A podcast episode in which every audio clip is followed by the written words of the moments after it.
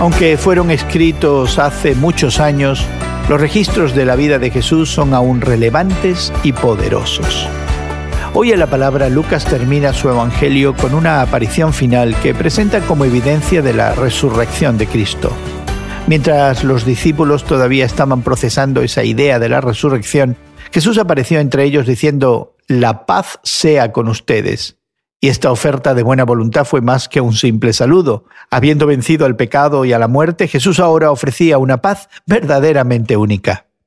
Interesantemente, esas palabras salidas de la boca del Cristo resucitado, más que paz, produjeron temor, incluso terror, porque pensaron que era un fantasma.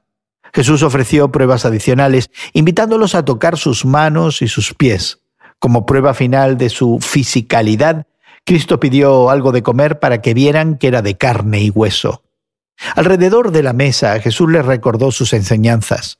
La ley, los profetas y los salmos deben cumplirse por designio divino.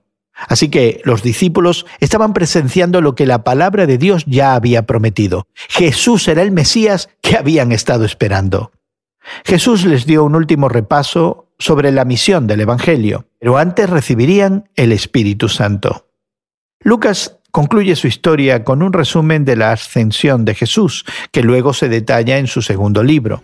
Como hemos visto a lo largo de este mes, el Evangelio es una noticia tan buena que no te la puedes guardar para ti mismo.